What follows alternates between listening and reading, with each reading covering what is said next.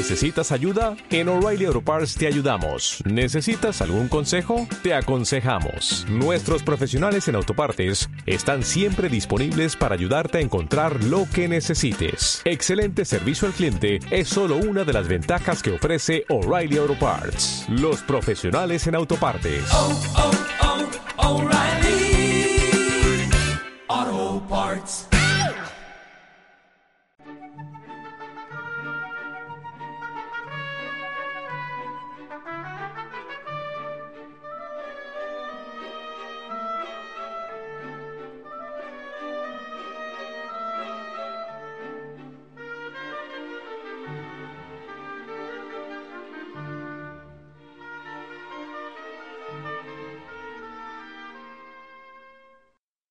Se supone que es la derecha, aquellas opciones políticas, aquellas posibilidades de realización de praxis políticas basadas fundamentalmente en los valores tradicionales, en las tradiciones. Y la izquierda, no lo contrario, pero sí lo distinto, que sería la preferencia por las valoraciones colectivas de las ideas de futuro. Entre pasado y futuro, lo que va a distinguir a unos valores de otros son dos conceptos políticos que realmente son antagónicos.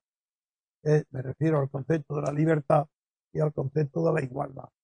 Tradicionalmente se entienden por valores de la derecha los valores tradicionales que ponen su acento más en la libertad que en la igualdad.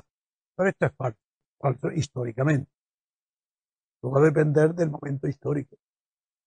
En la Revolución Francesa, movimiento que lo inicia la derecha.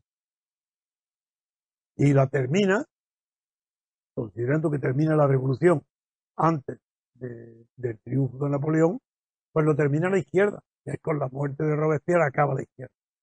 Luego viene una dictadura que es la del primero el directorio, que es una oligarquía, y luego Napoleón. Teniendo en cuenta esas diferencias netas entre los valores de la derecha y la izquierda, quiero recordar que esos valores son permanentes y que existen y que es cierto que hay una diferencia neta entre la derecha y la izquierda. Otra cosa es que los medios de comunicación los borren.